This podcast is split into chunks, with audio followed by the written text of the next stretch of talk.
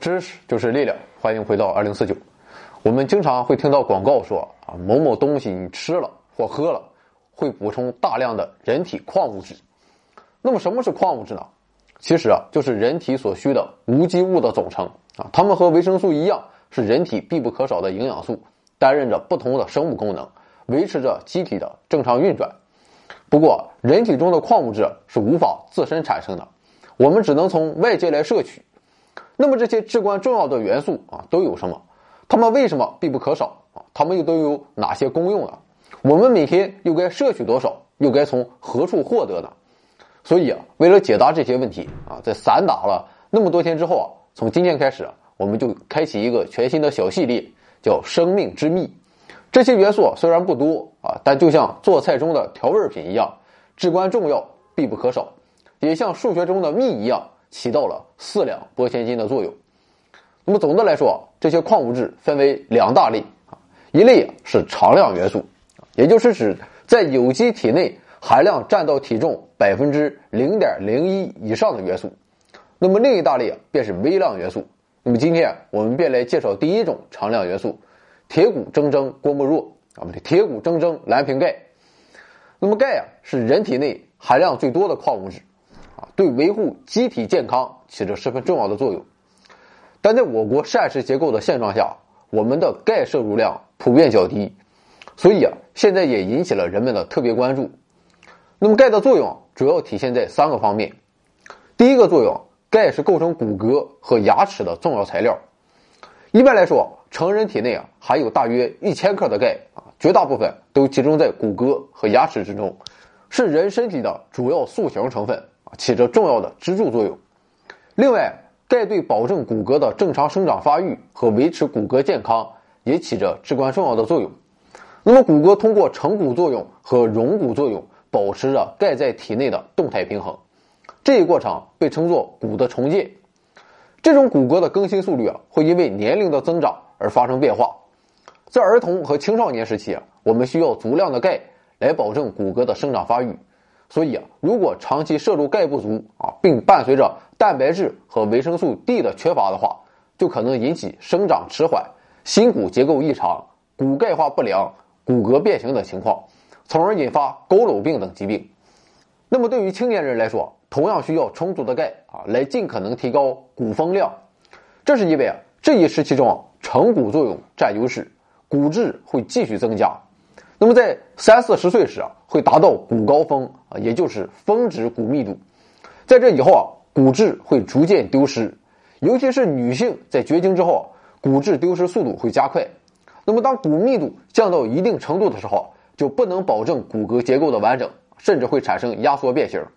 所以老年人很容易发生的情况就是，一不小心从炕上掉下来啊，就发生骨折了，这就是骨质疏松症。所以啊。骨骼成熟时所达到的骨骼峰值，就是防止骨质疏松的主要因素。所以啊，别以为大家三四十岁啊长成了就不用补钙了。青年人不要只懂得忍耐啊，同样需要关爱，多补钙。我们到老了依然还是老司机。那么好了，钙的第二个作用是维持多种正常的人体生理功能。这些钙主要分布在体液和其他组织中，虽然它们还不到体内钙总量的百分之一。但在机体内多方面的生理活动和生物化学过程中，都起着重要的调节作用。血液中的钙离子是具有生理活性的，它的功能有很多方面，一个是参与调节神经和肌肉的兴奋性，它可以调节多种激素和神经递质的释放；二是啊，钙离子是血液凝固过程所必需的凝血因子，所以说机体内储存有适量的钙。可以保持神经肌肉反应的稳定性和良好的凝血机制。钙的第三个作用是离子钙可以直接参与各种酶的活性调节，调节能量的代谢过程。那么钙这哥们儿在体内有个反常的现象，那就是通过饮食摄入的钙越多，细胞内钙离子的浓度水平就越低啊，这就是钙反常现象。而细胞内的钙离子在脂肪细胞代谢和甘油三酯的储存过程中。都起着关键性的调节作用。当细胞内钙离子浓度高时，可以刺激脂肪生成基因的表达，促进脂肪生成和抑制脂肪分解，从而增加脂肪蓄积，加重肥胖。而较低的细胞内钙离子水平则可以促进脂肪水解，减弱脂肪细胞中的脂肪的增长，从而抑制体重的增加。所以啊，高钙饮食有利于防止肥胖的发生。那么我们人体到底需要多少钙才合适呢？这就需要我们来做整体考虑了。由于每天的尿液、汗液和粪便等会使我们丢失一部分钙，那么再加上满足于骨骼生长期骨加速生长所需要的钙量，我们就可以得出维持机体适宜营养与健康状况的生理需要量。所以啊，由于不同年龄的骨生长状况不同，钙的吸收和排泄的情况也有差异，那么钙的需要量在整个生命周期的各个阶段中是不一样的。根据中国营养学会制定的标准来看。对于婴儿来说，婴儿平均每天摄入母乳七百五十毫克，而母乳的钙浓度为每升三百毫克，所以啊，婴儿通过母乳的钙摄入量大约为每天二百二十五毫克。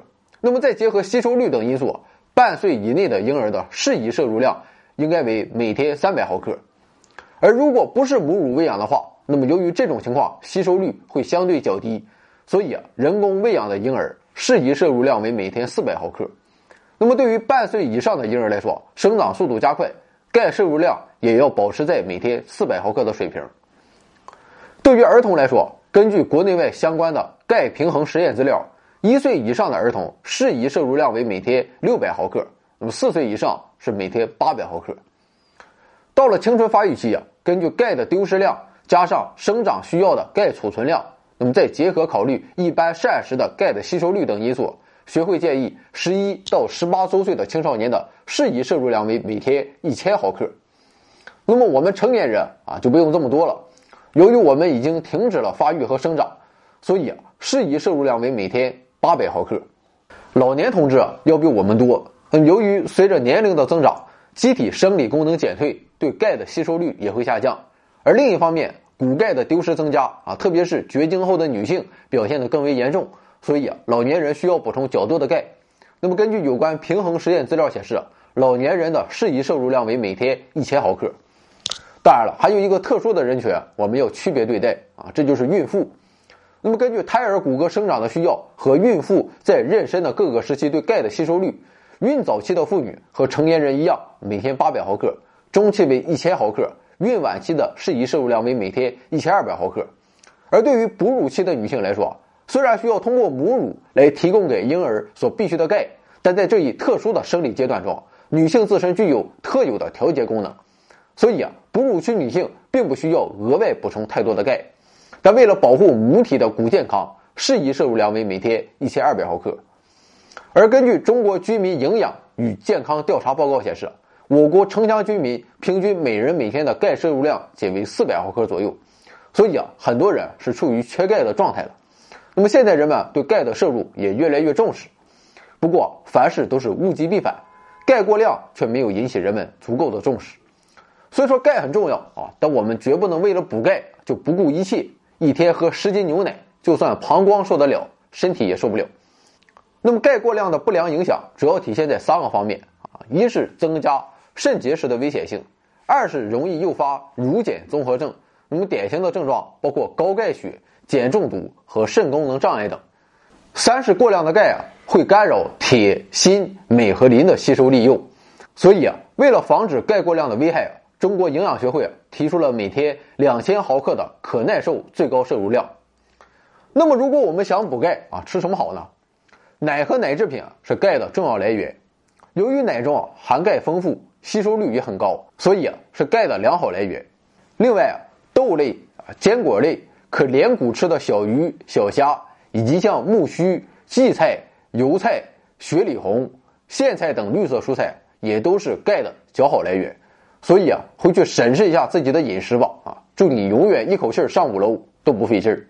我们的微信订阅号是 back to 二零四九，或者搜索回到二零四九，里面也没有什么东西啊，但是怎么着也得有一个，说不定啊能搞一个大新闻。大家没事啊，还请来捧个场。提问、留言都支持啊！